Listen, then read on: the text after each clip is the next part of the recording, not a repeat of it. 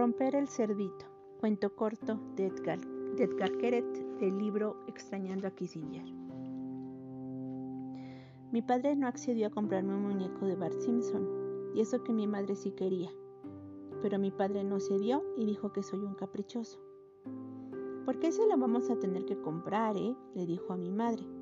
No tiene más que abrir la boca y tú ya te pones firme a sus órdenes. Mi padre añadió que no tengo ningún respeto por el dinero, que si no aprendo a tenérselo ahora que soy pequeño, ¿cuándo voy a hacerlo? Los niños a los que les compran sin más muñecos de Bart Simpson se convierten de mayores en unos maleantes que roban en las tiendas, porque se han acostumbrado a conseguir todo lo que se les antoja de la forma más fácil. Así que en vez de un muñeco de Bart Simpson, me compró un cerdito feísimo de cerámica con una ranura en el lomo y ahora sí que me voy a criar siendo una persona de bien. Ahora ya no me voy a convertir en un maleante. Lo que tengo que hacer a partir de hoy, todas las mañanas, es tomarme una taza de cacao, aunque lo odio. Cacao con nata es un shekel, sin nata, medio shekel.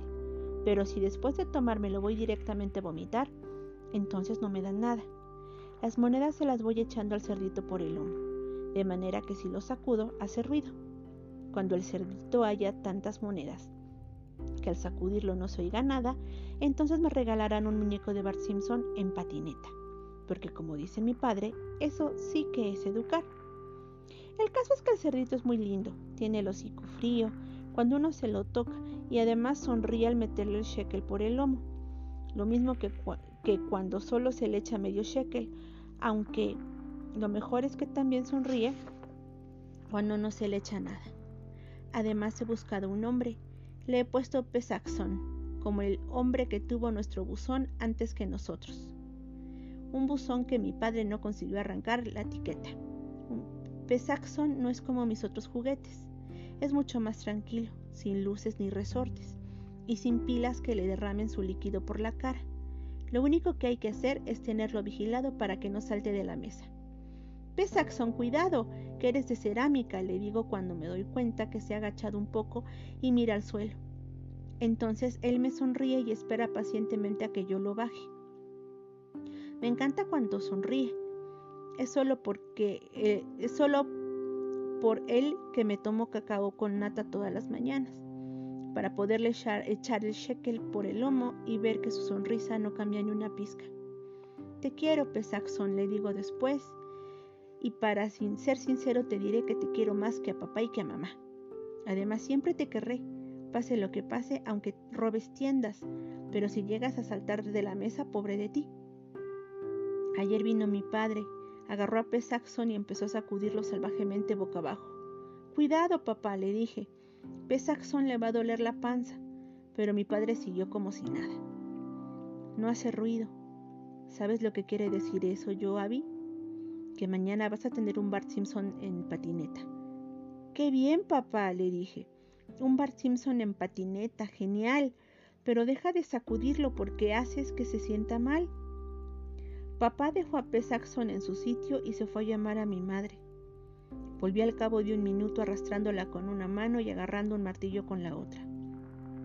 ¿Ves cómo yo tenía razón? le dijo a mi madre. Ahora sabrá valorar las cosas. ¿A que sí, yo, Abby? Pues claro, le respondí. Claro que sí, pero ¿por qué un martillo? Es para ti, dijo mi padre mientras me lo entregaba, pero ten cuidado. Pues claro que lo voy a tener, le respondí, porque la verdad es que así era, pero a los pocos minutos mi padre se impacientó y me espetó. Venga, rompe el cerdito de una vez. ¿Qué? exclamé yo. ¿Romper a P. Saxon? Sí, sí, a P. Saxon, insistió mi padre. Anda, venga, rómpelo. Te mereces ese Bart Simpson, te lo has ganado a pulso. P. Saxon me brindó la melancólica sonrisa de un cerdito de cerámica que sabe que ha llegado a su fin. Al diablo con Bart Simpson. ¿Cómo iba, ¿Cómo iba a darle un martillazo en la cabeza a un amigo? No quiero un Bart Simpson, dije, y le devolví el martillo a mi padre. Me basta con P. Saxon. No lo has entendido, me aclaró entonces mi padre. No pasa nada, así es como se aprende, ven, lo voy a romper yo. Alzó el martillo mientras yo miraba los ojos desesperados de mi madre y luego la sonrisa fatigada de P. Saxon. Entonces supe que todo dependía de mí, que si no hacía algo, P. Saxon iba a morir.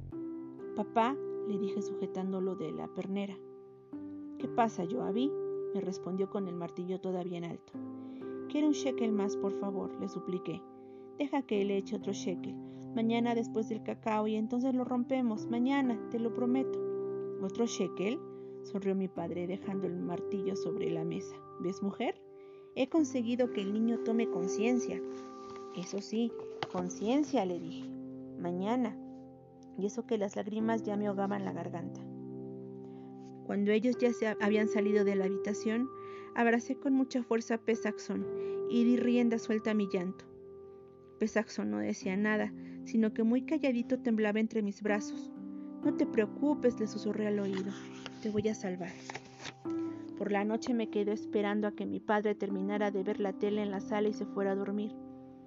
Entonces me levanté sin hacer ruido y me escabullí con Pesaxón por la galería. Caminamos juntos muchísimo rato en medio de la oscuridad hasta que llegamos a un campo lleno de ortigas. A los cerdos les encantan los campos, le dije a Pesaxón mientras lo dejaba en el suelo, especialmente los campos de ortigas. Vas a estar muy bien aquí. Me quedé esperando una respuesta, pero Pesaxón no dijo nada, y cuando le rocé el morro como gesto de despedida, se limitó a clavar en mí su melancólica mirada. Sabía que nunca volvería a verme.